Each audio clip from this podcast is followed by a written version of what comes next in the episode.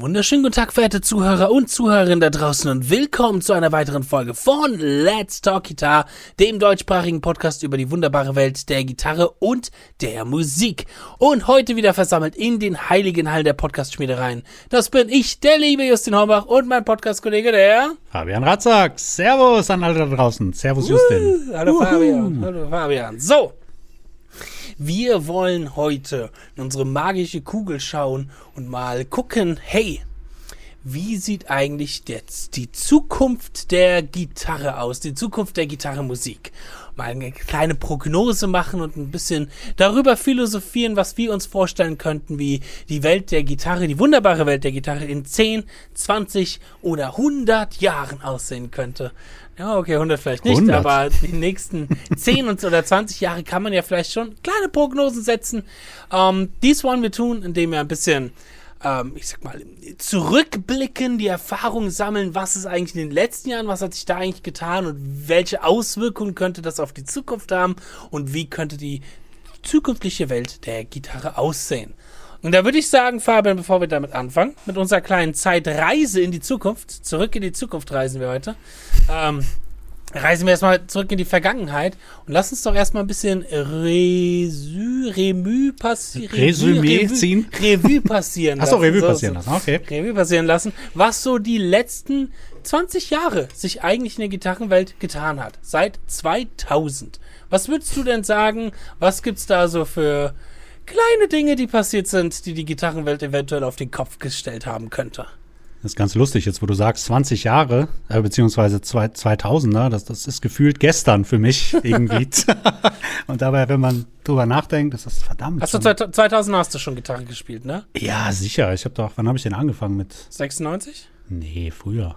Ich glaube Früher sogar 93, 94 habe ich angefangen. 93, 94. Das ist ah, schon, schon Ewigkeiten her. Ja, es hat sich äh, eine ganze Menge getan. Allerdings, für mich ist das immer so ein bisschen, ähm, sage ich mal, alles ist vorhanden. Das heißt, die Vergangenheit wird immer da sein. Ich meine, die, die, die Einflüsse sind da und die Tradition wird einfach weitergeführt und es wird einfach weiterentwickelt. ne? Mhm. Ich würde ähm, gar nicht mal so unbedingt sagen, ich meine, wir kommen ja darauf auch noch zu sprechen, gleich auf die so etwas moderneren Geschichten, ne, die jetzt so aufpoppen. Und letztendlich ist das ein bisschen Geschmackssache, dem einen gefällt es, dem anderen nicht, aber das ist so eine natürliche Evolution. Ich meine, das Instrument, die E-Gitarre an sich ist ja jetzt noch nicht so wahnsinnig alt. Ne? Nee, ja. Und äh, es ist auch vieles schon da gewesen, von dem wir auch gar nichts mitbekommen haben, ne? weil es einfach im Underground war. Und Mhm, jetzt wird natürlich alles hoch popularisiert durch diese ganzen sozialen Medien. Die machen es natürlich verfügbar, aber Mhm. viele Dinge hat es auch schon vor 40, 50 Jahren gegeben. Ne? Ja, ja, das stimmt. Das, das stimmt. das ist halt das Faszinierende, ne? ja, ja. Finde Das ich. ist wirklich das Interessante manchmal zu sehen, dass es Techniken, sei es, ich sag mal, Gitarrentechniken, von dem wie wir spielen, sowas wie Slapping, Ja. Popping, Tapping. all der Stumping, all der ganze Kram, aber auch Techniken im Sinne von gewisse Pedale, gewisse Arten der Gitarren, dass das alles im Underground schon manche Dinge seit den 90ern gibt, die jetzt aber erst in den letzten Jahren richtig an Popularität gewonnen haben. Vielleicht halt eben durch den Einfluss von den sozialen Medien, der ja äh, großer Einfluss darauf ist, wie sich die Gitarrenwelt verändert hat oder große Möglichkeiten uns gegeben hat. Ähm, aber auch vielleicht, weil jetzt erst die Gitarrenwelt so ein bisschen bereit dafür ist. Ähm, so wie es Marty McFly in Zurück die Zukunft ja auch gesagt hat, dass die Kinder, dass, Das dass die noch nicht bereit für diese Art von Musik sind. Vielleicht ist es auch so, dass ich, ich kann mich zum Beispiel erinnern, ach, ähm, Scotty Mishu hieß der, Oh, glaub ich, ja, ja, aus ja, den ja. 90ern. War so einer, der all das, was, was ein Tosin Abasin heutzutage macht oder ein äh, Tim Henson, so von der Technik her, Mhm. jetzt nicht von dem kompositorischen, aber von der Technik her damals schon ganz viel gemacht hat. Ähm, aber halt, weiß nicht, da war die Gitarrenwelt, also zum einen gab es da noch nicht die Möglichkeit in den 90ern, das so einfach nach außen in die Masse zu bringen, weil es halt eben kein Social Media oder kein Internet noch nicht so gab. Ähm, und die Gitarrenwelt war vielleicht noch nicht so bereit dafür. Aber du hast ja den ganzen Social, ja, nee, sorry, ja. Ich, ich, es ist ja auch gut, dass es sich weiterentwickelt. Ich meine, wir, wir lieben das Instrument Ja, und ja. das Instrument wird, es geht immer weiter und es wird weiterentwickelt und es wird, es kommen auch immer, ich habe so das Gefühl, ähm, generell so die Gitarristenszene wird immer größer. Mhm. Vielleicht ist das auch ein Irrtum, aber ich meine zumindest, dass Nee. mehr Leute Bock haben, Gitarre zu spielen. Mhm. Und das ist halt super, wenn es sich weiterentwickelt. Ne? Ob es einem dann Ja. im Endeffekt dann gefällt oder nicht, ist ja nochmal eine andere Frage. Das ist ja auch, ist ja auch immer persönlicher Geschmack, aber man kann es ja jetzt nicht irgendwie schlecht reden. Zum Beispiel, wenn wir nachher über etwas modernere Sachen äh, sprechen, ist jetzt vielleicht auch nicht meins von der Musik her, aber mhm. ich habe trotzdem höchsten Respekt dafür, okay, das ist mal was Innovatives, was so in der Form zumindest noch nicht, was es noch nicht gab. Ne? Ja, ja, ja das ist auch manchmal, was, was die Musikrichtung oder die Musikentwicklung generell angeht, auch etwas, wo Leute, die, glaube ich, etwas mehr Erfahrung im Musikhören schon haben, vielleicht tatsächlich auch mehr Zeit brauchen, um mhm. den Hype zu verstehen. Lass mich das mal anders ausführen. Und zwar, ich weiß noch, als ich angefangen habe, so instrumentale Gitarrenmusik zu hören. Äh, damals halt ganz groß, sowas wie Joe Satriani, Surfing with an Alien, das Album lief bei mir rauf und runter, äh, Steve Vai, die ganzen jetzt Klassiker, sage ich mal, die damals halt sehr hip waren, auch Anfang der 2000er noch. Ähm, die da, da, musste ich mir dann von älteren Gitarristen auch Dinge anhören wie, ach, das habe ich schon tausendmal gehört und gab es schon mhm. tausendmal und nach habe ich alles schon irgendwo schon mal gehört. Und ich dachte mir damals, hä, was, das ist doch der geilste, modernste, fetzte Shit ever. Wie könnt ihr das denn schon, schon gehört haben? Wieso interessiert euch das denn nicht? Und in der Situation steckt man jetzt irgendwie drin, wenn man sich jetzt moderne Gitarristen anhört und man auch erstmal denkt, ja, okay, habe ich musikalisch die Akkordfolgen kenne ich, die Melodien kenne ich, ist jetzt musikalisch nichts, was mich ultra umhaut, weil man es schon mal irgendwo mhm. gehört hat, weil man diese Erfahrung schon gesammelt hat, die vielleicht jetzt ein Teenager, der jetzt eben dann sowas hört wie Tim Henson oder eben die modernen Gitarristen, der dann sagt, boah, was, das ist das krasseste überhaupt, weil es für ihn natürlich noch super neu ist und er halt eben diese Hörerfahrung noch nicht hat. Deswegen braucht es vielleicht manchmal auch eine gewisse Zeit, um gerade als jemand, der mehr Hörerfahrung hat, um einen gewissen Trend und einen gewissen Hype auch nachvollziehen zu können. So ist es bei mir zumindest auch immer.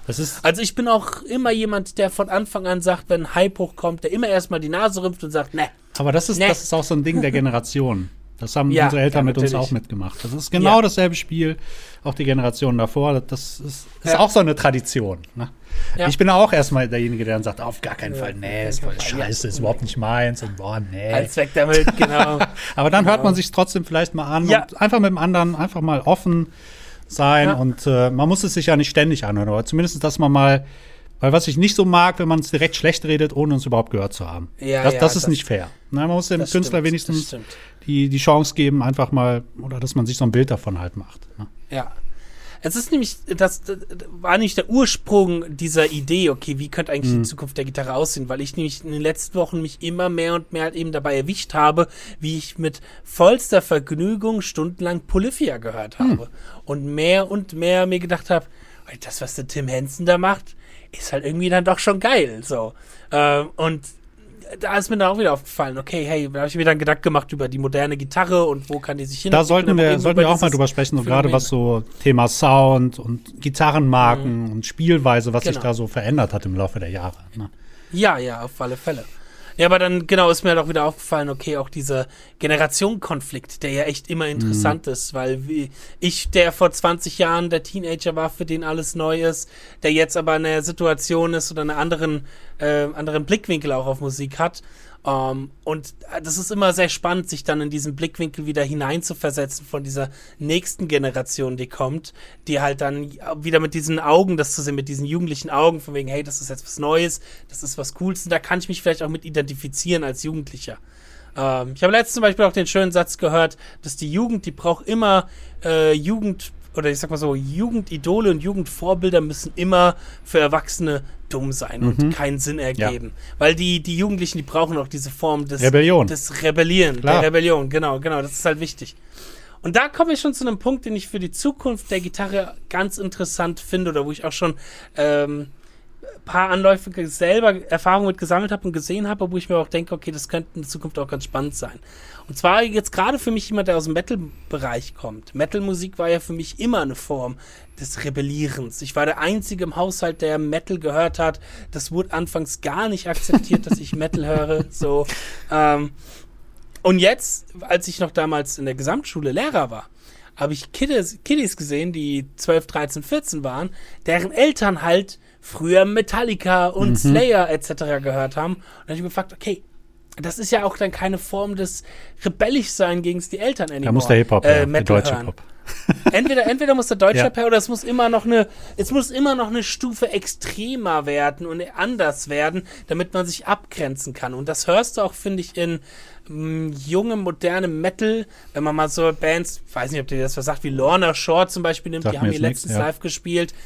Die sind halt super extrem. Da steckt auch sehr viel gedanklich hin, gerade im Gesang. Ich glaube, wenn man das erstmal hört, denkt sich, okay, was werden da für Massen an Kühen abgeschlachtet, wenn man den Gesang hört, aber Ist der denn tatsächlich äh, echt oder ist ist das auch wieder wie, wie am Anfang hat durch so einen Pitchshifter gehauen? und, Nee, das ist, das, das ist halt das Faszinierende, Ah, okay. dass der halt live das auch sehr krass ähm, nach, nachstellen kann. Krass, ja, und okay. da sehr viel Technik, die da drin steckt. Aber das ist zum Beispiel eine Band, die halt super angesagt ist, gerade auch in der Jugendkultur, weil die halt nochmal sich abhebt von Metallica Mhm. oder sowas, weißt du, wo dann auch dort die Kids wieder die Möglichkeit haben, ähm, ich sag mal, zu rebellieren. Mhm. Aber das Spannende ist halt, in 10, 20 Jahren ist das dann auch keine Form mehr des Rebellismus. Richtig. Und was kommt dann, was als, kommt dann als nächstes? nächstes? Das ist halt die Frage, ob es dann eher dann zurückgeht wieder oder ob es halt noch extremer wird, was ja fast Ja, schon unvorstellbar ist. Ne? manchmal, Ja. Genau. Wie, wie willst du das? Wobei auf der anderen Seite haben wahrscheinlich, keine Ahnung, was vor 20 Leute, vor 20 Jahren auch sich Leute gedacht, hey, wie kann denn Slipknot noch, ex- was gibt's denn noch ein extremeres als Slipknot oder Mhm. Ja, sowas, auch gerade in Bezug auf Gitarrentechniken. Ich meine, was soll jetzt noch theoretisch so utopisches kommen, dass man denkt, Ja. what the fuck, was passiert da? Ich kann es nicht nachvollziehen. Ne? Es kann höchstens alles noch intensiver und schneller und technischer und präziser werden. Aber was kann Mhm. jetzt kommen, dass man denkt, okay, die nächste Stufe der Ev- Evolution ist erreicht? Ne? Das ist halt die Frage. Und ich glaube, wenn wir da über das Gitarrentechnische gehen, Mhm. ähm, wird es ähm, in, wird das Extremere immer wieder auch weiter das Intellektuellere. Das siehst du, finde ich, vor allem an Gitarristen wie äh, Josh Meadow. Hast du bestimmt schon mal gesehen. Das ist Mhm. Ja, so ja, ein ja, kenn ich. Oder Ben. Ah, Äh, Unison- schieß mich tot. Unu- ja, auch so, so ein Typ, der hat auch so ganz lange Ja, ja, ja, Finger ich weiß, und wen du spielt meinst, so. ja. ähm, Enusen heißt er, glaube ich. Enusen. Ich weiß genau, wie genau, genau, genau, genau. Usen, usen, irgendwie sowas, ja. Ähm, wo man merkt, aber, aber auch so, so, so auch vom Shred-Bereich, Leute, die ich ja auch feiere, wie ein Baxty Mhm. und ein Steven Taranto und so, wo du merkst, okay, das ist nicht nur auf einer technischen Ebene deutlich mehr ähm, sophisticated, sondern halt eben auf, auf einer intellektuellen Ebene. Es ist halt eben nicht nur schnell die Three-Note per String Scale. Und ich meine, das, das sieht man ja auch in der Entwicklung Ja, irgendwie. klar. Früher war, in den 70ern war schnell Pentatonik, dann kam die Three-Note per String Scale und jetzt kommen halt noch ganz viele andere intellektuelle Layers dazu, weil man halt mehr und mehr diese einzelnen Sachen begriffen hat. Und da, glaube ich, geht das Extreme hin, weil ich, ach, ich werd, da wird man mich bestimmt jetzt auch in 20 Jahren werde ich mir auch sagen, okay, ich lag sowas von falsch. aber ähm, ich, technischer kann es kaum werden als Eben. das, was wir aktuell haben. So. Und das haben vor 20, Leu vor 20 Jahren bestimmt Leute Ja. auch gesagt. So, technischer kann es kaum werden als ein John Petrucci oder so. Aber ja, es konnte Vielleicht technischer gibt es werden. natürlich als auch John wieder sowas wie damals Grunge. Ist ja zum Beispiel dann gekommen. Ne? Dass wieder Mhm. irgendwas völlig anderes kommt. Ich, was soll jetzt anderes kommen? Aber keine Ahnung, dass halt irgendwie so Ja, ja. ein Breakdown und irgendwas ändert sich. Dass es vielleicht mehr Ja. über die über Sounds geht oder ich habe keine Ahnung über jetzt oder äh, AI, wer weiß, ne? Keine Ahnung, was alles Auch ein passiert. interessantes Thema, ja. Breakdown ist ein guter Stichpunkt, weil ich habe mir letztens schon drüber Gedanken gemacht, dass in der populären Musikwelt, gerade so der populären, härteren Musikwelt, der Metal-Musik, da auch das, so, so Dinge, da, da sind wir, glaube ich, gerade aktuell wie in so einer Grunge-Phase, wo das Gitarren-Solo als Element in Echt? einem Song mehr Platz verliert Okay. und da dadurch sowas wie Aspekte des Breakdowns halt mehr Platz bekommt. Okay, Der Breakdown ist gerade das, was, was sehr gefeiert wird in der Metal-Musik. Ähm, und ich immer ein bisschen schade und langweilig finde, weil das Gitarren Ja, aber das ist ja auch wieder generationsbedingt, ne? Äh, aber das, das, natürlich gibt's auch immer noch die Nische, wo auch ganz viel äh, Gitarrenstuff drin ist. Und das, das, das ist ganz schön zu sehen, weil wenn man das vergleicht, natürlich gab's auch in den 90ern die Nische, wo immer noch ganz viel Gitarren gab. Nur weil es den Grunge gab, ist ja, heißt es ja nicht, dass Nein, nein, Steve Vai oder irgendwie damals gesagt haben, Mitte der 90er, Natürlich wir hören jetzt auf. So, und die gab's natürlich, aber die waren natürlich lange nicht mehr so populär, aber die Nische gab's ja nichtsdestotrotz. Aber ich würde sagen, dass jetzt die Nische, die wir halt jetzt haben, deutlich populärer ist und deutlich mehr Zuhörer hat, halt als vor vor 20, 30 Jahren, eben aufgrund der Möglichkeit von Social Ja. Media und äh, der, aufgrund der einfachen Verbreitung von äh, Musik quasi. Ähm, weil, wie gesagt, früher war das ja deutlich schwerer, überhaupt in diese Nische einen Fuß reinzufassen. Natürlich, weil du halt musstest nicht früher in Plattenladen gehen oder an du kanntest CDs jemanden, der jemanden kennt und der Genau. hat die neue CD Ja. gehabt oder Ne? Genau, es war deutlich, deutlich schwieriger, an Musik da ranzukommen, ja.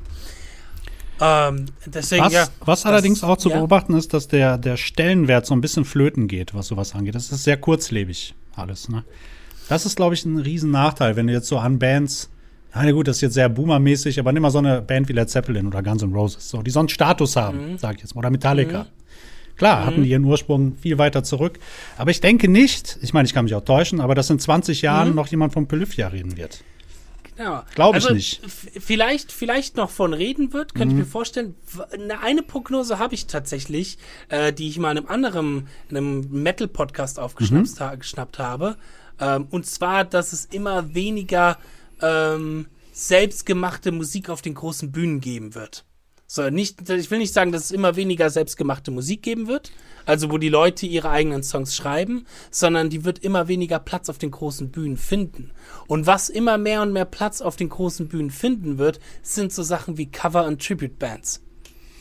Weil, warte, hear me out, ähm, weil eben sowas wie Metallica etc., diese ganzen großen Bands, ähm, die, die werden, in, ich glaube nicht, dass in 20 Jahren Metallica weiterhin auf Tour sein wird. Also die werden auch irgendwann nicht. mal sagen, stopp, wir gehen jetzt in Rente. Ja, klar. natürlich, die Dings machen es immer noch hier, die Stones. Rolling Stones, ja, so.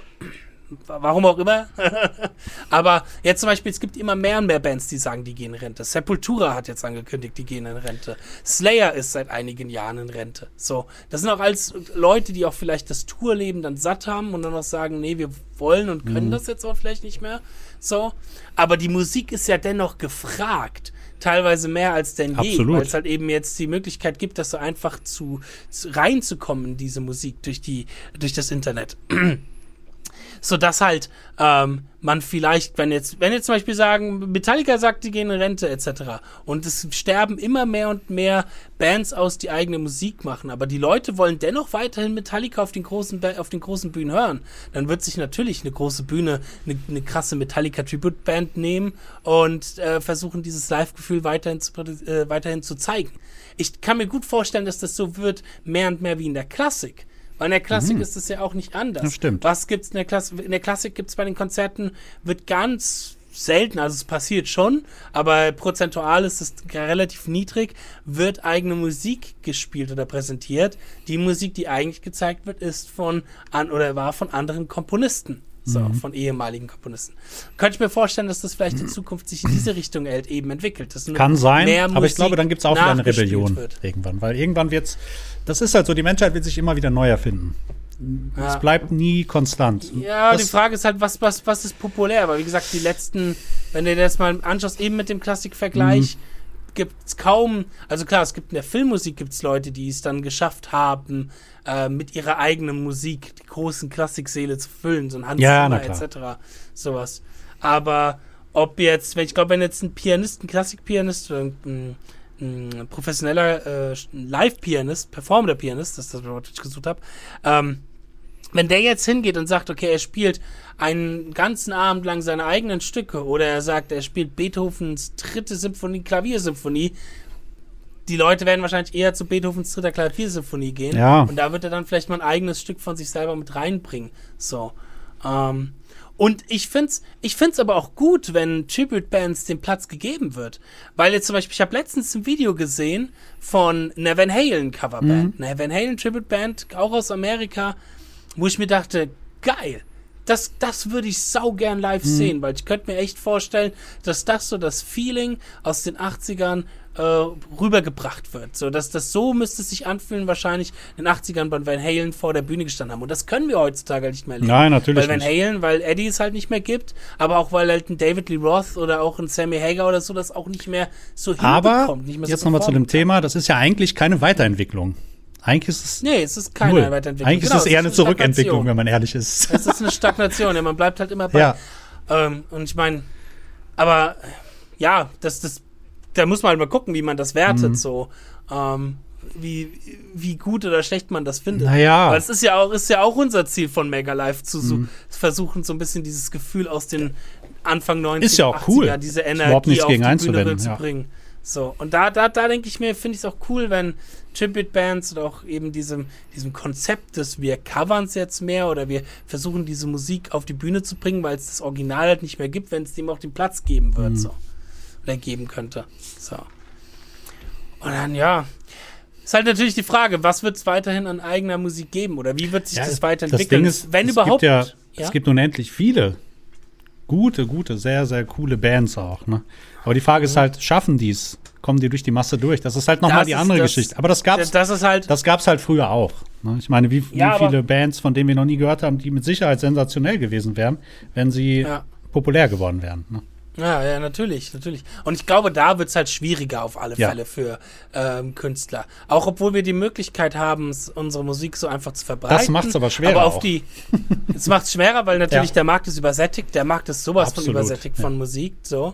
Ähm, und es wird schwieriger, auf die Bühne eben zu kommen. Weil, jetzt, wie gesagt, wenn ein Veranstalter die Möglichkeit hat, eine Band draufzuholen, die eigene Musik macht, die kaum einer kennt, oder halt eben eine Metallica Tribute. Band, so jetzt mal mit dem als Konkurrenz gesehen, wird er, wenn es, vor allem wenn es Metallica nicht mehr geben würde, wird er natürlich die Metallica Tribute Ja, Band klar. geben, weil jeder Veranstalter weiß, das bringt deutlich mehr Geld in die Kasse. meine, so. Du hast da ja auch schon, wir waren ja auch schon zusammen hier in dem Laden in Düsseldorf. Dürfen wir den überhaupt nennen? Dürfen wir den Namen nennen von Läden? Ja, Mhm. Natürlich, schon. Ne? das ist ja. der Pitcher. Pitcher, der genau, Pitcher. der gute Pitcher. Bester Laden. Genau, und das ist auch so eine Entwicklung, die ich auch im Laufe der Jahre beobachtet habe. Mittlerweile macht er fast nur noch Coverbands. Ne? Fast nur noch. Mhm. Ja, klar. Einfach deswegen, weil ich meine, ich Ja. verstehe es auch, weil die Ja. Kasse muss stimmen am Ende des Abends. Ne? Wenn dann, Der, der Laden muss ja weiter. Ich meine, der gibt auch anderen die Möglichkeit. Absolut, Wir waren da mit Let's Talk Guitar ja auch Ja. mit vier Leuten im Publikum oder so. Also danke an alle, die da Ja, waren. genau. Das war ein großartiges Fest, aber äh, war coole, coole Live-Performance. Ähm, aber klar, damit er halt sowas machen kann, braucht er halt das, was das Geld reinbringt. Und das sind halt in dem Fall die Tribute-Bands. So. ja, Das heißt, also ich glaube, ich glaube, für eine eigene, eigene Musik, eigene Band starten, es wird immer schwieriger und schwieriger. Ja. Oder du machst halt erstmal diese sogenannte Tribute-Band und äh, versuchst dann dein eigenes Ding da irgendwie so mit unterzubringen. Ne? Gibt es ja auch ein paar Leute, die Ah, das machen. Dann bist du da aber auch immer marketingtechnisch in Konkurrenz. Ja, so, ja. Ich, man, hm, so, das kann funktionieren. So, es funktioniert einigermaßen ganz gut bei Volk, äh, Völkerball, der Rammstein Tribute Band. Die haben ja einen Teil der, oder bis auf der Björn, der Gitarrist, der bei uns in der Sendung war, sind die alle auch Teil von anderen Mhm. Band namens ähm, Hate Machine, Hate Machine, irgendwie Mhm. sowas. Also auch so eine, so eine Band, so ähnlich wie Rammstein. Ähm, die verkaufen auch die Platten davon auf der Völkerball-Show etc. Ähm, und haben, das läuft auch schon ganz gut. Aber das kann halt dann immer auch in Konkurrenz zueinander sein. Oder das eine finanziert halt das andere. Das kann halt auch da hilfreich sein, weil du brauchst halt auch erstmal, wenn du halt auf die Bühne willst, brauchst du halt auch erstmal Geld als Ja, Künstler. absolut. Du musst dich erstmal einkaufen, wenn du als. Vorband irgendwo spielen willst von einer großen Band. Ja. Kannst du erstmal Das ist, ordentlich was äh, hinlatzen.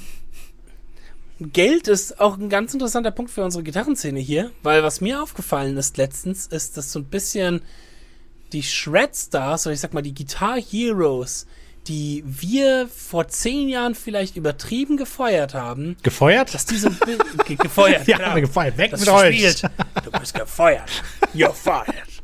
ähm, nein, die wir gefeiert haben, dass die so ein bisschen von der Bildfläche verschwunden sind. Unter anderem, weil sie vielleicht gemerkt haben, jo, damit verdiene ich jetzt auch nicht mehr so viel Geld.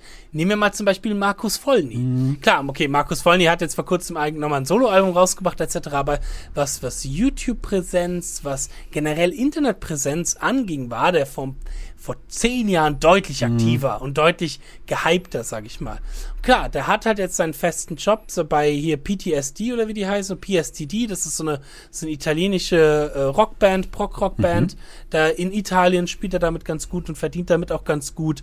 Ähm, aber konzentriert sich halt darauf, dass er sich halt dann so ein bisschen halt eben auch von diesem Druck, den natürlich eine Solo-Karriere beinhaltet, Ja. lösen kann und loslassen kann. Oder, das habe ich halt letztens gesehen, äh, habe ich einen neuen YouTube-Abonnenten bekommen, äh, Alex Hutchings.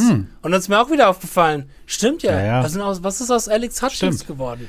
Solche Leute. Ja, ja. Ähm, Das, und die, die, das Ding ist. die merken halt vielleicht, okay, den, die, die Zeit, die man investiert in Social Media, in seine eigene Solo-Karriere, die, das, was letzten Endes rauskommt, um davon zu leben, ist vielleicht dann doch nicht genug, sodass man halt auf andere äh, Musikerjobs angewiesen ist, letzten Endes.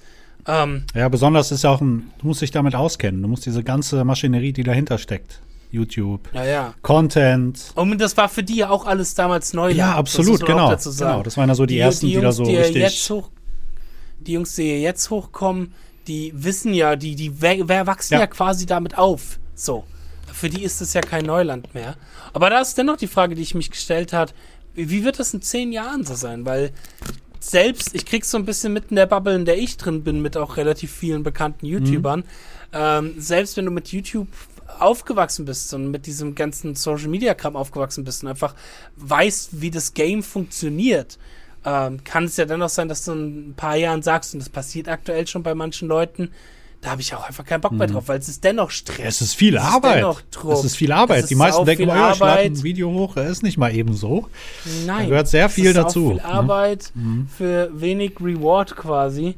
Ähm, und ja, das, da, da halt vielleicht dann die Jungs, die jetzt auf, auf Instagram oder YouTube so gehypt werden von der nächsten Generation, wer weiß, wo die in zehn Jahren sind, ob die überhaupt dann wirklich noch so als Gitarristen präsent sind. Oder ob die überhaupt, ähm, ich sag mal, den beruflich den Schritt gehen. Wir haben ja jetzt auch ganz viele mh, durch Social Media Gitarristen, die so in ihren Anfang 20ern sind, die jetzt vielleicht gehypt werden, weil sie halt jetzt gerade was Außergewöhnliches machen in ihrem Instrument, auch zurecht gehypt werden, die aber dann vielleicht sagen, boah, nee, auf den, den, den Beruf des Musikers habe ich gar keinen Bock. Genau. So, ich ziehe mich lieber da raus, mache was anderes. Kenne ich auch aus der Vergangenheit Leute, die Top, Top Inst Musiker waren, Top Instrumentalisten waren, super Chance gehabt hätten, ein Leben als Musiker führen zu können, allein vom Skill-Level her, wo dann zum Beispiel einer, der ein krasser, krasses Wunderkind an der Trompete war, halt irgendwann gesagt hat, nö, ich werde Elektriker. Ja, du, aber man ist kann sich ja auch verändern. Ne? Ich meine, Ja, ja, genau. Das, das ist ja wie so eine Art, ja, nicht Burnout, nicht, aber ja, doch, vielleicht schon. Ich sag mal, wenn du das jeden Tag machst, Ja. 20, 30 Ja. oder 40 Jahre, obwohl die Jungen machen es ja. Ja. noch nicht mal so lang. Aber kann sein, dass du irgendwann denkst, ey, irgendwie fehlt mir der Reiz. Es gibt mir nichts mehr. Ja, oder auch so ein bisschen das Problem, was manche Sportler Mhm. auch irgendwie hatten, was halt auch ein Lars Ulrich oder so hatten, wenn du seit Kindheit auf oder seit einem relativ jugendlichen Alter, äh, ich sag mal, damit konfrontiert wirst, dass du krass Mhm. bist, dass du gut bist, dass die Leute das ständig sagen, dass du der krasseste und der Beste bist, dass du dann irgendwann auch äh, ich, vielleicht auch so ein bisschen den Spaß an diesem Weiterentwickeln verlierst und auch einfach die Lust an dem Ja, Ganzen auch vielleicht ein bisschen, weil du immer diesen Druck auch irgendwie hast. Weil du du musst immer abliefern. hast, du kannst nicht genau. einfach mal eben so jetzt, ach komm, jetzt mach ich Ja. mal hier ganz easy, locker. Du musst Genau, immer diesen genau. Druckpunkt. Ne? Genau, du musst immer dieses Level halten. Genau. So. Und du erfreust dich vielleicht dann ab einem gewissen Punkt nicht mehr an neuen Erfolgen, weil du halt, seitdem du zwölf bist, mit Erfolgen zugeschüttet wirst. Äh, weil du halt, seitdem du zwölf bist, im Internet gehypt wirst, weil halt dein Daddy irgendwie mal ein Video von dir hochgeladen hat, wie du mit zwölf Eruption gespielt hast und auf einmal du, seitdem du zwölf bist, mega gefeiert wirst in der Gitarrenszene. Und auch da, auch da hört man auch, wie, wie viel hört man von der Lisa X noch? Die vor zehn nichts, Jahren ne? als Oder? 13-jähriges. Also ich verfolge jetzt auch nicht, aber 12, 13-jähriges Mädchen, die Mhm. macht bestimmt auch noch weiter. Ich glaube, die macht auch noch weiterhin was, aber es ist auch nicht mehr so mega präsent. Was ja auch klar ist, ich kann es ja auch verstehen, wenn so Leute sagen, sich, sie, sie ziehen sich zurück. Mhm. Sie wollen ein bisschen auch aus dieser Öffentlichkeit rausgehen, um in Ruhe auch an gewissen Projekten arbeiten zu können. So. Ähm, und wie sich das halt so vielleicht in die nächsten. Es ist ja auch 10 super gefährlich. 20 Sag mal, wenn Jahren du entwickelt. dein ganzes Leben darauf, nur darauf aufbaust und auf einmal ist es Ja. weg, dann weißt du gar nicht, Ja. wer du bist. Das ist noch viel schlimmer. Dann ja, hast du wenn noch du eine, ganz eine viel deiner Krise, ne? Identität damit verknüpfst äh, mit deiner Karriere und deinem Erfolg. Das ist, da gibt's auch ein paar Gitarristen, auch im deutschsprachigen Mhm. Raum. Gab es einen Gitarristen, Gitarristin, die in der großen, der, die in der großen Band gespielt hatte, der, die wurde dann gefeuert und äh, seitdem Ja, ist le- leider nicht so gut. Ähm, nee, und ähm, das ist natürlich nie gut, wenn man seine gar komplette Identität Mhm. an sowas kop- koppelt und verknüpft. Nee. Was würdest du denn prognostizieren, wenn wir mal so ein bisschen, wir haben jetzt über das Spielerische geredet, wie gesagt, da wird sich, glaube ich, von den Spieltechniken nicht viel verändern. Ähm, ich denke, was eine Sache, die gesagt werden könnte noch ist, wo sich was verändern kann, es wird ähm, weniger Grenzen geben zwischen den Leuten, welche Technik die perfektioniert haben. Ähm, was ich damit meine ist, weil hat auch was damit zu tun, dass die Pädagogik natürlich viel greifbarer wird in der Gitarre, aber man hat halt Gitarristen, die waren gut in der Technik und gut in der Te Gitarristen, die waren gut in der Technik und andere Gitarristen, die waren wiederum gut in der Technik, weil die sich halt so fokussiert haben, weil die halt auch vielleicht nur von, wie sie was lernen konnten, auch nur die Möglichkeit hatten, vielleicht eben sich nur mit diesem mit Ja, dieser Technik aber aus, lass- dass das halt dort, dass die, die Grenzen ein bisschen mehr verschwimmen und es halt mehr Gitarristen gibt, die so wirklich alles ziemlich gut können. Absolut, Weißt gebe ich dir recht. Aber lass uns trotzdem auch mal über die äh, Möglichkeit, ich meine, mittlerweile ist es ja relativ einfach, Musik auch aufzunehmen. Ne? Da hat sich Mhm. auch einiges getan in den letzten Jahren, in den letzten Jahrzehnten. Ähm, und viele Bands nehmen ja auch zu Hause auf und was weiß ich. Ja, ja. Und ich finde, da ist halt auch so ein Trend so zu beobachten, dass vieles halt sehr überproduziert wird. Was jetzt nicht schlecht Mhm. sein muss. Auch das ist alles Geschmackssache. Auch das gab es früher schon. Aber ähm, ich glaube, vieles wird auch einfach sehr glatt poliert und verliert Mhm. so ein bisschen, zumindest für mich, das ist, jetzt, das ist jetzt wieder so eine persönliche Sache, verliert so ein bisschen an Charakter, weil es nicht Mhm. das ist, was es eigentlich in Wirklichkeit ist. Na, ist wie, wenn du Ja. jetzt singst und du äh, haust da Melodyne drüber. Es verliert ein bisschen Charakter. Ne?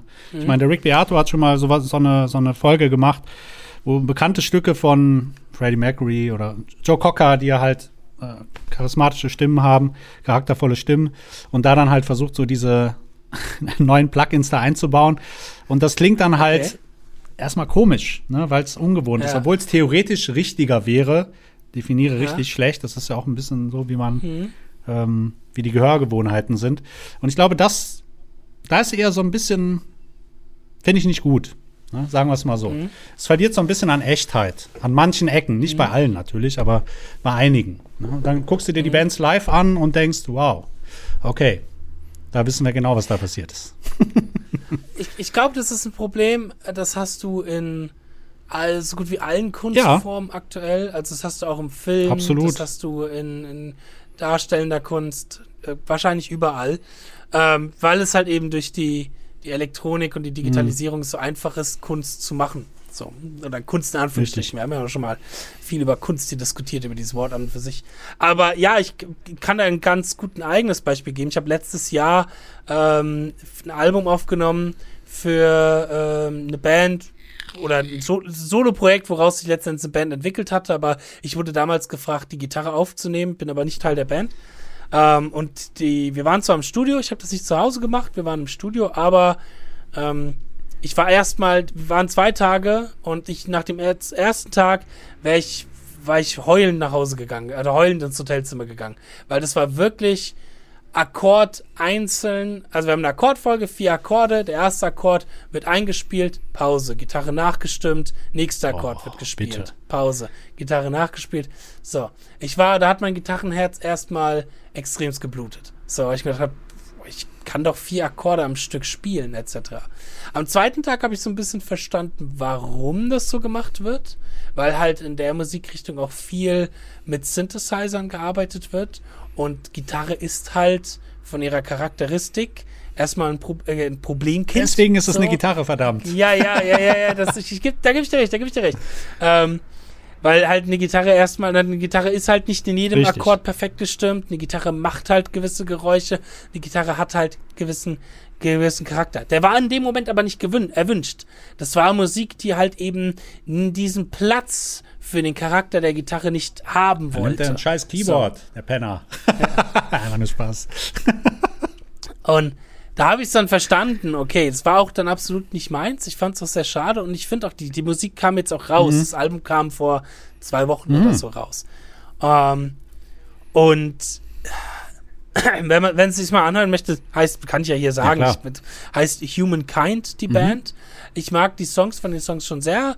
Der ähm, Samuel, der Sänger, ist auch ein guter Sänger. Ähm, bringt viel Charakter durch die Stimme halt mit rein.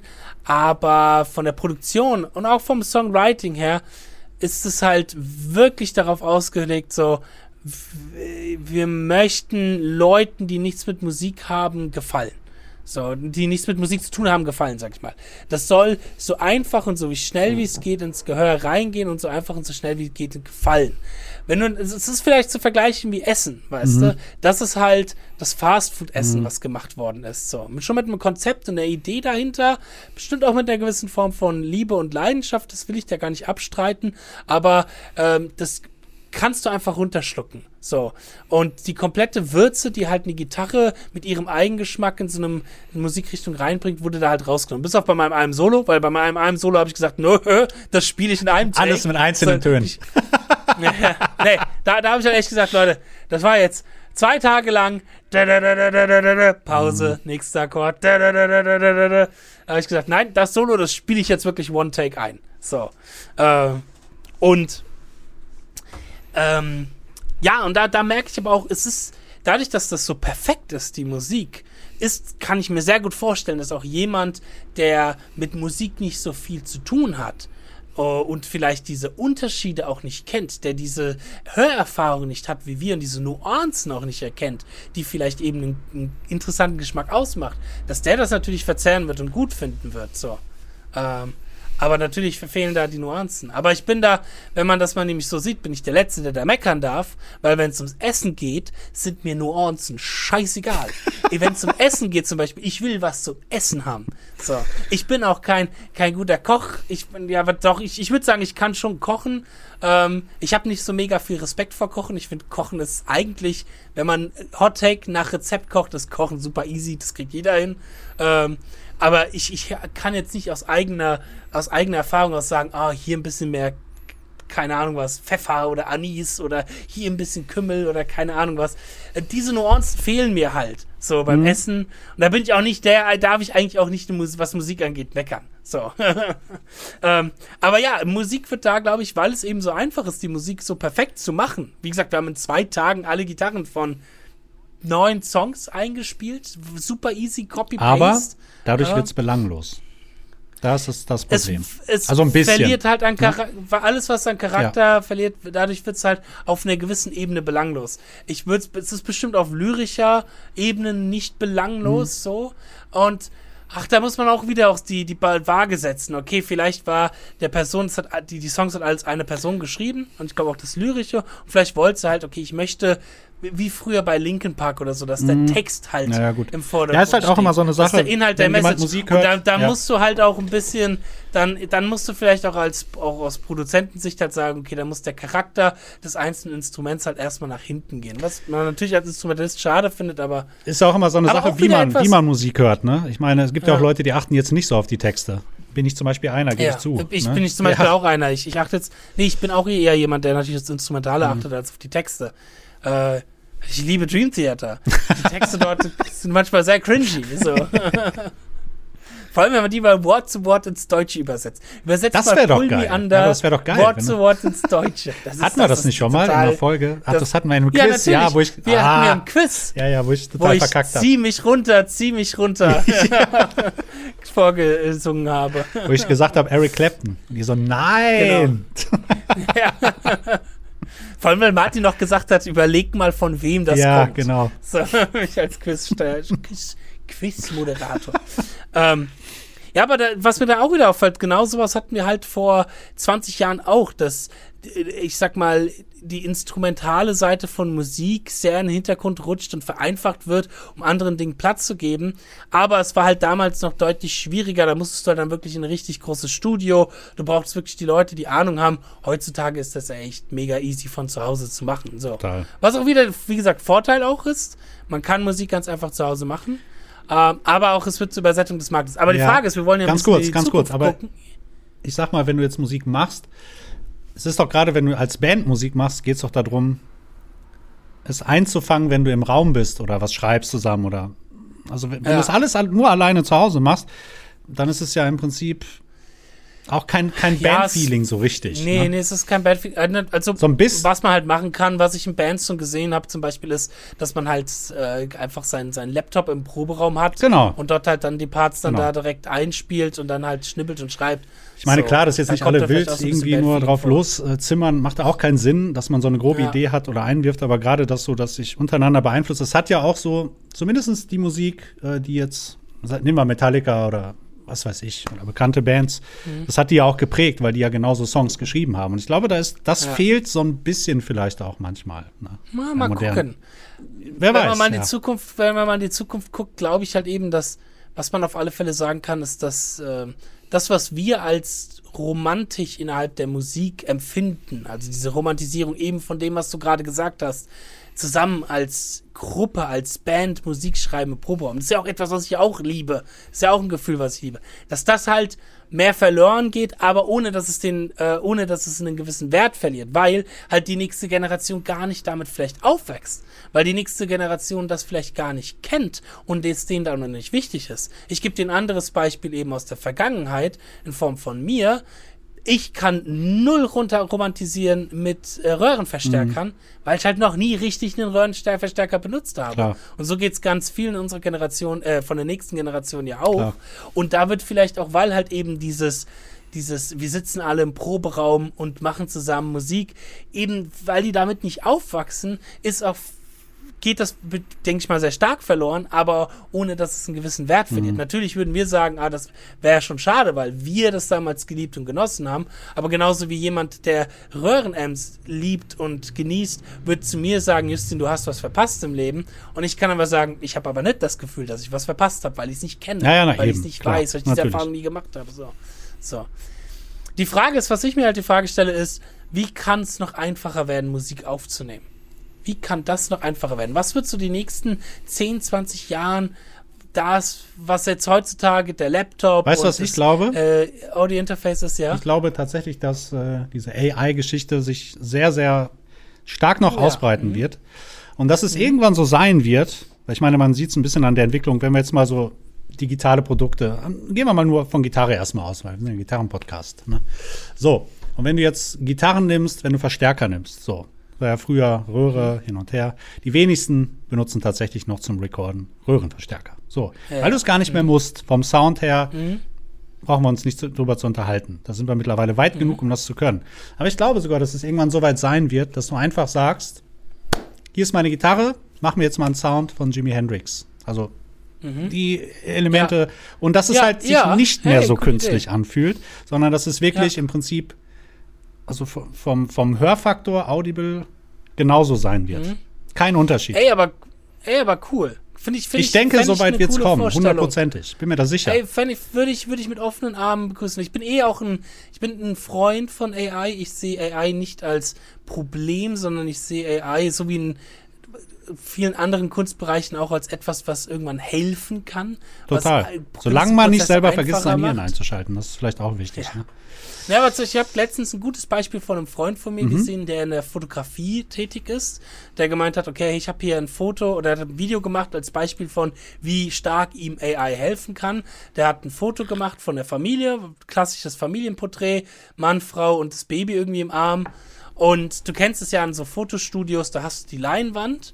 Und wenn der das Foto macht, dann hat er erstmal natürlich links und rechts irgendwie die Lichter und noch so ein bisschen Rand vor der Leinwand etc. Sieht man erstmal im RAW-Bild, sieht man das. Er hat gemeint, er musste früher, musste sich hinhocken und bestimmt ein, zwei Stunden lang das wegretuschieren, dort dann die Farbe des Leinwands erweitern, dass das halt nicht mehr im Bilde drin ist. Und heutzutage macht er das mit einem Klick, mit AI, mhm. dass der sagt, füll mir den und den Bereich mit der und der Farbe und AI macht das automatisch. Ist geil, so. aber solange keine Jobs dadurch in Gefahr sind. Das ist das, ja, was ich denke, was. Aber da geht ja, geht, geht, die, da geht ja sein Job ja, als Fotograf. Wenn aber jemand eingestellt hat dafür, der das extra macht, der dann seinen Job nee, verliert, hat er auch ist nie. scheiße. Ja, ja, okay. Okay, aber hat er halt auch nie. Das war halt für ihn dann ja, ja, nee, mehr Arbeit, die unnötig ja, war. Aber das meine ich ja, so. wenn AI sich so weit entwickelt, mhm. dass es gefährlich wird für Jobs und so weiter und so fort, hm, da muss man es ein bisschen da, kritisch begründen denke ja, ich. Ja, natürlich, aber da muss man dann auch sagen, muss man ich auch. meine, auch für uns als Lehrer, ich, ich glaube niemals, ja. dass äh, AI, AI, das ersetzen kann. Auf keinen Fall, weil mhm. das, das funktioniert einfach nicht. Die Leute wollen immer noch Authentizität. Und die kannst du mit einer intelligenten Geschichte nicht machen. Ne? Ich, ich sag mal so, also Punkt A, Jobs sind schon immer wegen aufgrund technischer Entwicklung verloren gegangen. Vor 100 Jahren gab es auch Jobs, die wir, wo wir uns jetzt denken, hä, das hat mal jemand als Job gemacht, das macht heutzutage mein Staubsauger. Ja gut, dann kommen auch wahrscheinlich weißt du? wieder neue Dinge dazu. Also ja, und es, genau, und es kommen auch wieder neue Dinge dazu. Natürlich, okay, das ist seit, seit ein paar Jahren, ist auch äh, wegen Robotergeschichten ist das schon ein großes Thema. Gibt es ja auch dann die, in der Politik die Diskussion des äh, bedingungslosen Grundeinkommen, mhm. was ich auch immer ganz spannende Diskussion finde, für eben für Leute, die solche Jobs verlieren, etc. Ähm, aber ähm, Jetzt zum Beispiel für mich als Lehrer, was ich aber zum Beispiel ganz interessant fände, wo AI ich ziemlich cool fänden würde, wäre, ähm, dass ich meine eigene Justin Hombach AI hätte. Sodass zum Beispiel jemand, der sich The Zen of Speedpicking kauft, mhm. so jetzt mal als Beispiel, weil das ist ein toller, toller Kurs, den kann man sich ruhig mal kaufen, wenn man seine Speedpicking-Skills äh, aufs nächste Level bringen This möchte. This video is sponsored. So, so nebenbei. Nee, aber ich, was ich jetzt aktuell anbiete, ist, dass die meisten Menschen easy die Möglichkeit haben, mir Stuff zu schicken und wenn ich die Zeit habe oder mir die Zeit dann auch nehme, mir gerne mal drüber gucke und einfach zu sagen, hey, guck mal hier, die Handhaltung, das und das, das und das, das und das. Wenn das halt zum Beispiel irgendwann eine AI übernehmen könnte, wenn Leute, die The Sign of Speedpicking gekauft haben, dann einfach eine AI, wo ich, sage ich mal, meine Informationen reingebracht habe, mein Wissen und meinen Wert reingebracht habe, die schicken das eine AI und die AI sagt dann individuell zu der Person, hey, guck mal hier, das könntest du da verändern, das könntest du da verändern, hier, pass mal das und das an. Das würde mir zum Beispiel auch wieder ja, Zeit ersparen, wenn es eine Justin Hombach bis zu dem Punkt, würde. Ne? Bis sie dich ersetzen wird. Und das wollen wir ja nicht. Ne? Weil eine AI sollte ja theoretisch immer weiter sein. So. Und wenn die es besser vermitteln kann, besser zeigen kann, dann sind wir überflüssig. Das meine ich. Wenn es so weit kommt, dann haben wir ein Problem. Ja, man muss halt dann, ja, muss man halt immer seinen eigenen, seinen eigenen Wert irgendwie arbeiten. Ja, natürlich, klar. Aber, ne, aber, du weißt, was ich meine. Aber so fände ich zum Beispiel eine AI für mich als Pädagoge, als Lehrer super hilfreich. So. Klar. Wie so ein das, Assistent. Dass ich eine Möglichkeit, Möglichkeit gäbe, irgendwo mein Wissen reinzubringen komplett und dass das dieses Wissen dann individuell an einzelne Personen anwendbar ist, anstatt dass sich jeder, jeder mir Stuff schicken müsste, weißt du, und ich dann äh, mir immer wieder bei Stuff rüber gucken kann, so. Da gäbe es bestimmt auch irgendein Business-Konzept, ja, total, kommt, womit ich auch total. Geld verdienen könnte. So. Sag mal, solange es hilft halt und dich unterstützt, ist alles gut. Ne? Ja, ja. Aber von dem, von dem, was du gerade gesagt hast, das fände ich, das fände ich super geil, Fabian. Da hast du ein geiles Produkt erschaffen. Hör auf mit Gitarre spielen und setz dich mal daran, verkauf das, patentiert das. Weil dieses, das finde ich mega geil, wenn ich jetzt zum Beispiel Gitarre einspiele. Ich spiele eine Rhythmusgitarre ein und sag, ne AI, mach mir den Master of Puppet Sound daraus. Und plam, zack, kurz berechnet, habe ich den Master of Puppet Sound. So ohne dass ich vorher recherchieren muss. Ja, da, es gibt, gibt schon so viel, viele Dinge, die so in die Richtung, setze mich da mal auch so ein bisschen mit auseinander, die so in diese Richtung gehen. Mhm. Ähm, das ist alles nur eine Frage der Zeit, bin ich mir sehr sicher. Weil mittlerweile gibt es mhm. echt so viele geile Sachen. Es gibt fast, fast nichts Schlechtes mehr auch auf dem Markt. Ne? Ja. Weil das, das wäre schon geil. Ich kann mir vorstellen, es könnte noch ein bisschen dauern. Klar, die, die AI-Entwicklung generell äh, ist in letzter Zeit sehr rasant passiert, aber auch viel halt auf Fotoebene oder auf Bildebene. Und da muss man aber auch, glaube ich, zu sagen, ist die bildliche Ebene, also dass zum Beispiel AI, keine Ahnung was, dass ich mir jetzt hier meinen Kopf ausschneiden mhm. könnte und AI sagen könnte, mach, mach daraus, dass ich einen Drachen bekämpfe oder so. ich glaube, das ist von wie Informationen ähm, verarbeitet werden, deutlich einfacher als immer noch mit Musik. Weil ich glaube, Musik ist da für den Verarbeitungsprozess immer noch sehr deutlich abstrakter. Ja, ja, ja, absolut. So. absolut. Es, ist, es ist genauso wie, ähm, dass man halt zum Beispiel auch sagt, äh, dass man keine eigene Gitarre mehr einspielt, sondern halt alles über MIDI laufen lässt. Ja. Da sind wir Gitarristen ja zum Beispiel noch sehr, sehr in der privilegierten, ich sag mal, ähm, Lage. Mhm. Bei anderen, weil, weil, weil Gitarre so ein extrem Nuances, nuancenreiches Instrument ist, dass das ja. sehr, sehr, sehr schwer ist, in all seinen Nuancen auf MIDI nachzustellen es, gibt definitiv Produktionen, wo das schon gemacht worden ist und wo es keiner juckt und keiner merkt, weil das vielleicht auch keine Gitarrenproduktion mhm. ist. Ich würde jetzt auch nicht zu einem, wenn du jetzt einen, einen Hip-Hop-Trap-Beat machst und du brauchst eine Gitarre darüber, würde ich auch sagen, yo, mach die Gitarre halt per MIDI und lass sie nicht aufnehmen. Das ist ja mhm. unnötig, weil da interessiert es eh keinen ja, ja, so. Aber in einer, in einer gitarrenfokussierten Musikrichtung, glaube ich, ist das Dafür ist es zu komplex. anders als jetzt. Zu, genau, es ist zu, zu komplex, komplex einfach und zu abstrakt. Anders als jetzt zum Beispiel beim Schlagzeug oder so, wo es halt auch einfacher ist, ähm, ich sag mal, den, den Jetzt wird dir jeder Schlagzeuger einen Stick um auf die Ohren hauen. Ja, aber, aber mal, schaut mal auf die Fakten, wie viele Schlagzeug-VSTs Natürlich, die klar. ständig benutzt werden sind, welche Gitarren-VSTs oder MIDIs werden benutzt. So gut wie gar keine. Es wird immer noch richtig aufgenommen. Klar, der Aufnahmeprozess ist deutlich vereinfacht worden durch Copy-Paste und äh, Noten einzeln aufnehmen etc. Aber da wird immer noch eine Gitarre aufgenommen. So. Richtig. Ja, ist Ähm, richtig. Ansonsten, ja, ansonsten ist natürlich auch interessant, so, okay, wie wird Gitarre aufgenommen? Wird Gitarre vielleicht bald über VR-Brille aufgenommen? Was ist denn aus der Virtual Reality geworden, Ja, die wer vor zehn weiß, Jahren noch so weiß. gehypt war? Vielleicht gibt es bald The Zen of Speedpicking in VR-Version. Halt, Ja, oder halt the Zen of vielleicht Mind wirklich Playing, runter. dass dein, dass die AI deine, du kannst dein Solo dir Über vorstellen und es wird übertragen. Ja, das, das war auch Crazy. geil. Das haben wir dann Dass vielleicht in mit dem 100 Jahren. Gehirn verknüpft ist Ja, oder so. in 100 Jahren Ich vielleicht. freue mich So auf die Zukunft. Ähm, nee, aber das, ähm, ja, das halt dort vielleicht zum Beispiel Gitarrenunterricht über, wenn die VR-Brille endlich mal, endlich mal ein bisschen mehr Popularität bekommt. Ich meine, das VR wird seit zehn Jahren gehypt, aber irgendwie ist es immer noch nicht so. Die dass Mhm. sind halt auch nicht billig, eine ne? Brille hat. Kauf dir mal eine gute. Ja, die sind auch schon billiger geworden. Ist das so? Die sind schon billiger geworden. Was Ja, kostet ja, denn so eine Brille? Ich glaube zum Beispiel so eine, die, die, die, die von PlayStation zum Beispiel 500 Euro Okay. oder so, 400 Euro. Also es ist nicht mehr dieses 1200 Ja, Euro okay. Ding, was man halt vor, vor Ist schon Jahren geil. bezahlen Ne? Es macht schon Spaß. Ist, Ja, aber genau, und das ist, das ist ganz interessant. Ich kenne das halt aus dem Gaming-Bereich, Mhm. da tue ich das ja oft ver verfolgen. Ähm, zum einen gibt es halt kaum Spiele dafür oder halt echt. ist nicht doch bestimmt auch mega aufwendig, das zu programmieren, oder? Ich habe keine Ahnung Es davon, ist- aber. mit Sicherheit. Ähm, aber auch, ähm, was ich gehört habe, ist, dass VR am, am tollsten ist zum Spielen, wenn du nicht wirklich in der Person dann drin bist, sondern wenn du zum Beispiel nur in einem Cockpit bist von einem Raumschiff Mhm. oder von einem Motorrad oder so. Aber wenn du dich wirklich rumbewegen musst, soll es noch so viele Probleme geben. Zum einen, dass du halt dann gerne dann doch in deiner Wohnung gegen irgendwas gegenknallst, wenn du dich auch irgendwie Ja, in-game bewegen musst, so, äh, dass das alles noch nicht so super funktioniert. Ähm, und das halt, dass die, die, die Immersion, dass halt viele dann doch sagen, na okay, ihnen macht es dann doch mehr Spaß, wenn sie vor einem Bildschirm sitzen. Dass VR natürlich erstmal krass ist, aber der Spaßfaktor und vor allem wie lange ich das dann mache, dass viele Leute sagen, naja, ich hänge halt lieber 20 Stunden vor einem Monitor Mhm. und zock was, als dass ich 20 Stunden eine VR-Brille aufhabe, dass das schon ein Unterschied Ah. VR-Brille auf dem Hochhaus spielen ist schon geil. Ja, das, ich habe gehört, das soll. Ich, ich habe leider diese Erfahrung noch nie gemacht, aber ich habe gehört, das soll sehr krass sein. Wir haben hier in Wiesbaden eigentlich auch so ein, so ein VR. Kind of ähm, so, so, so ein The Themenpark, wo du dich, so eine Halle, wo du dich mit Freunden treffen kannst, dann kriegt ihr alle eine VR-Brille und dann kämpft man so in VR gegeneinander innerhalb von dieser Halle. Äh, das wollte ich eigentlich mal mit Freunden mal machen. Ähm, aber, nee, aber das zum Beispiel vielleicht, was nicht der Unterricht dann irgendwann Ja. in VR stattfindet. Halt nicht mehr über Zoom, sondern halt dann wirklich irgendwie über VR und dann hat man die Möglichkeit, einfacher auf den Schüler zu gucken, solche Geschichten. Ähm, und natürlich die Idee, die, die Vorstellung, man, man stellt sich das Solo vor und es wird äh, direkt Das ist aber schon crazy shit. Ja, und das nimmt ja, es nimmt aber auch, da, das nimmt dann ja auch dann wieder den Spaß. Und den Reiz. Und ich glaube, dann wird es wieder uninteressant.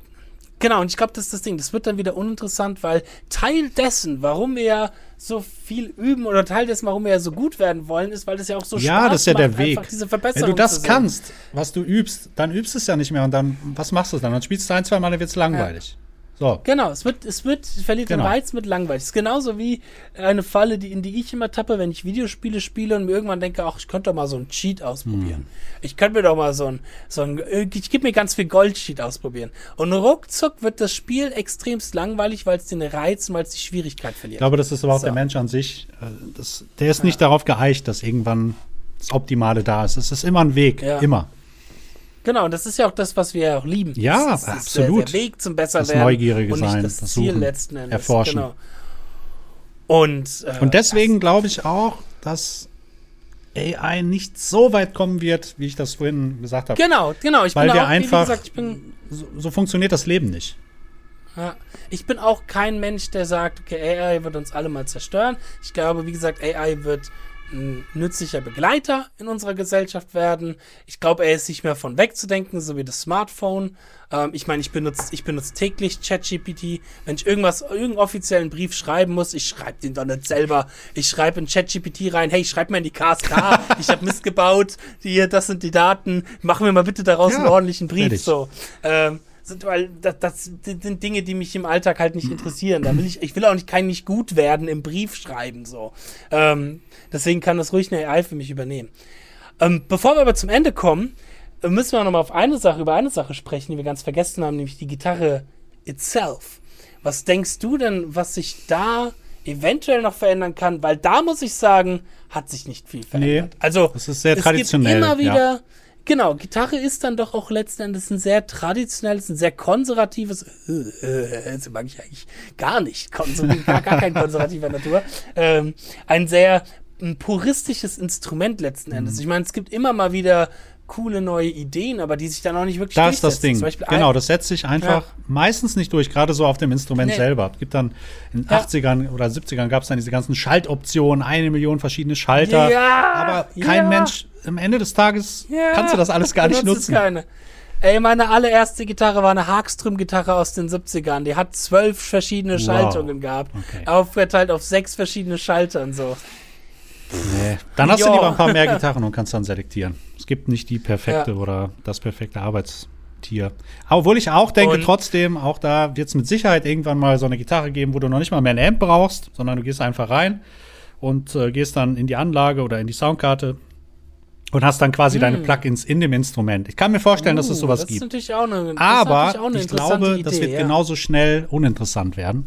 Weil es ist ja auch der Reiz, dass du versuchst, ey, wie kriege ich den, also bei mir, ich kenne das ja von mir, bei mir ist das immer so, den perfekten Sound gibt's nicht, das ist schon klar. Mhm. Und du hast ja auch immer Bock auf vielleicht minimal was anderes. Du willst, es, willst dich immer wieder neu erfinden. Mhm. Ja, Wie beim Spielen. Du willst ja nicht immer denselben Scheiß spielen, sondern du willst ja auch weiterkommen. Und das ist selber auch mit solchen Dingen. Ne? Ist definitiv da auch eine Typsache, weil meine, du bist der Typ, der, du, du magst das, was wir vorhin gesprochen haben, mit den Anreiz des Übens und dass das geil ist. Den hast du halt bei dir in der Soundfindung. Auch, ja, Dass genau. du es ja geil findest, nach neuen Sounds zu tweaken zu suchen. Deswegen sag ich, wäre so eine AI für mich super optimal, die, wo ich sage, hey, mach mir den Sound und es macht mir den Sound, weil ich halt noch keinen Mhm. Ich hätte ein Anreiz schlechtes davon Gefühl, wenn ich so ein wirklich ein Stock-Preset nehmen würde, einfach weil ich, ey, Mhm. ich habe da nicht selber dran gemacht, das, das kann doch nicht sein. Machst du, machst du das nicht? Nein, ich ändere immer was. Selbst wenn es nur, auch wenn es nur Echt? kleine Nuancen sind. Irgendwas muss verändert Okay. werden. Ich kann damit nicht leben. Okay, Nein, interessant, ist so. interessant. Selbst wenn es nur so ein Ähm. ganz kleiner Hauch ist. Ja. Nee, weil man, man sich mal anschaut, klar, okay, eine Gitarre hat dann mal Fan Frets bekommen oder äh, solche Sachen, vielleicht nochmal eine neue Pickup Company, die hochkommt. So Fishmans waren vor 20 Jahren, hat sich ja auch keiner mehr, also gab es ja noch nicht damals, äh, gab es ja auch nur irgendwie EMG und noch eben noch kein Bare Knuckles und Fishmans. Ähm, aber es gibt manche innovative Ideen, wo ich mir wünschen würde, dass die in der Gitarre mehr und mehr Platz bekommen würde. Und zwar zum Beispiel diese Gitarren, die ähm, Pickups so einfach austauschen lassen. Da gibt's ja welche, wo du halt einfach mit einem Magneten Mhm. Da gibt es quasi bald eine App. Pickups Da verbunden gibt es bald eine App, mit Sicherheit.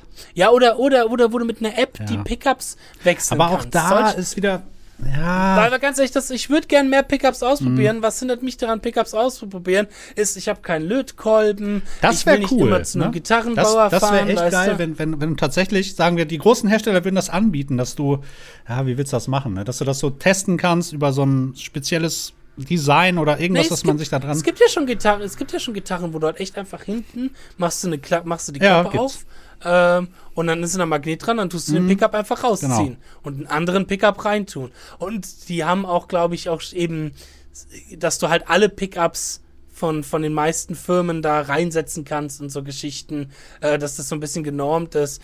Irgendwie sowas. Sowas würde ich mir halt mehr wünschen, dass es da einfacher wäre, Einzelteile an der Gitarre zu verändern. Gerade eben so in der Elektronik.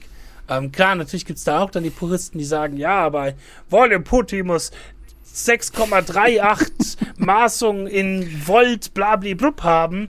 Wo ich mir denke, ja, nee, nee, ich würde halt ganz gern mal die Seymour Duncans daran ausprobieren oder die, die Martius hier ausprobieren. das Zack, ist ja auch- geändert und gut. Wo du das gerade sagst mit diesem wirklich bis ins letzte Detail, das ist ja auch eine Leidenschaft. Die Leute machen das natürlich ist gerne und die hören ja, dann ja. auch Sachen und lass sie die doch hören. Ist doch okay. Wenn du das nicht, wenn du das nicht hörst, ist doch super. Hast du Geld gespart. ja, ja, aber echt wahrscheinlich.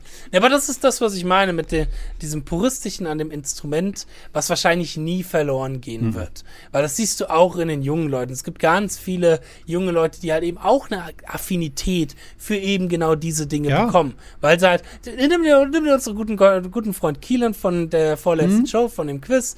Es ist einer, der von sich aus sagt, ne, üben und so mag der halt nicht gerne, aber am Sound rumtweaken, das mag der gerne. Der Typ ist 18. Ja, ist super. So, Ja. Also das wird, wird nicht verloren gehen, weil ich glaube, das liegt in der Natur des Instruments so.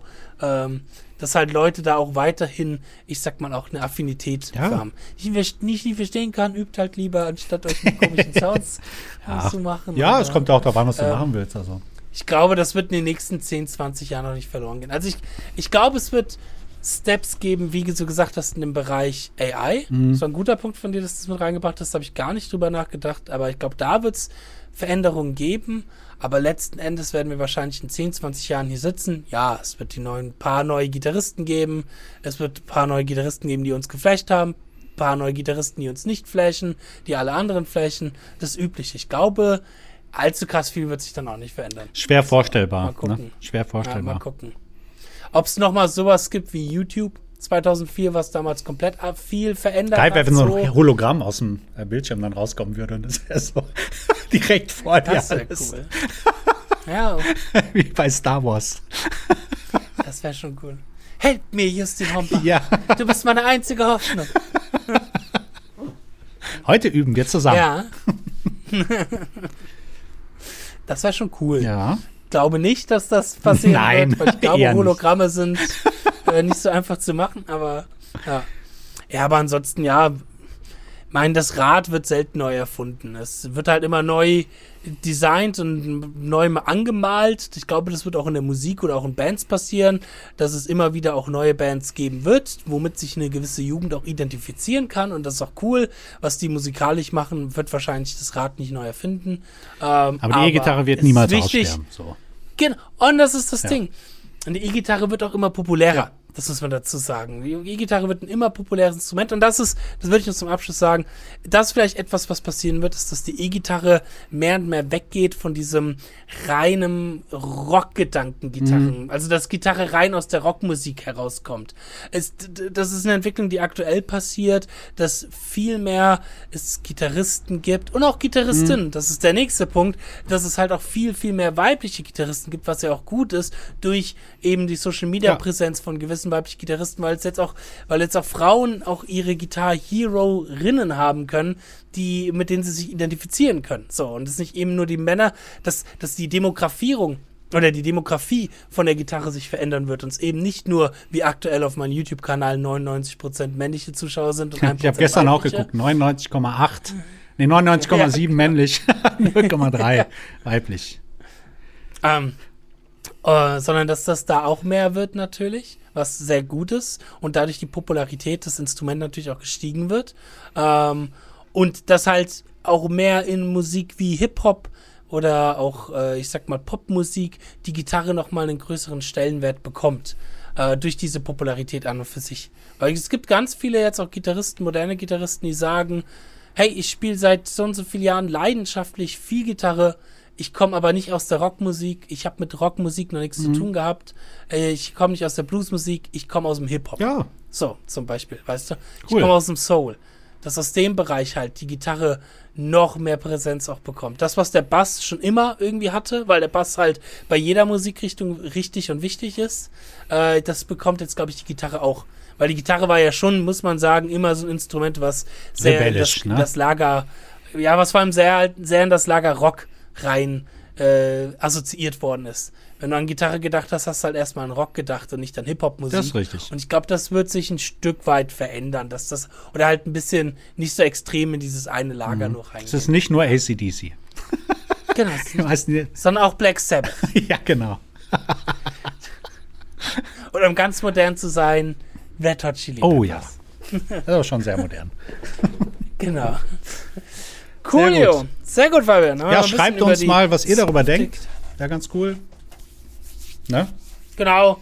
Was wir natürlich denken über die Zukunft dieses Kanals, ist natürlich auch sehr wichtig. Und die Zukunft dieses Kanals und dieser Podcast hier ist natürlich abhängig von euch, unseren Zuhörern.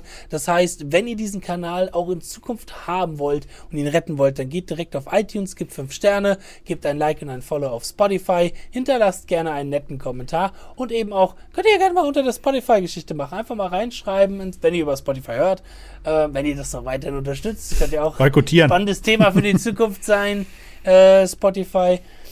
Ähm, werden wir auch hier in Zukunft bald mit einem sehr interessanten Gast über sowas Ja. reden. Plattenverkäufer, Spotify, der ganze Kram. Das wird sehr spannend werden. Ähm, aber könnt ihr gerne mal drunter schreiben, wie, was ihr denkt, wie sich die Zukunft der Gitarre entwickeln wird, was ihr so prognostizieren würdet, was ihr aus, dieser, aus diesem Podcast hier rausgenommen habt. Cool, Sehr Fabian. Dann würde ich sagen, packen wir es. Danke dir fürs Podcast. Danke dir. Oh, und danke euch. Zuhören an alle Zuhörer da draußen, genau. Wünschen euch viel Spaß beim Üben. Bis Auf dann. Ciao.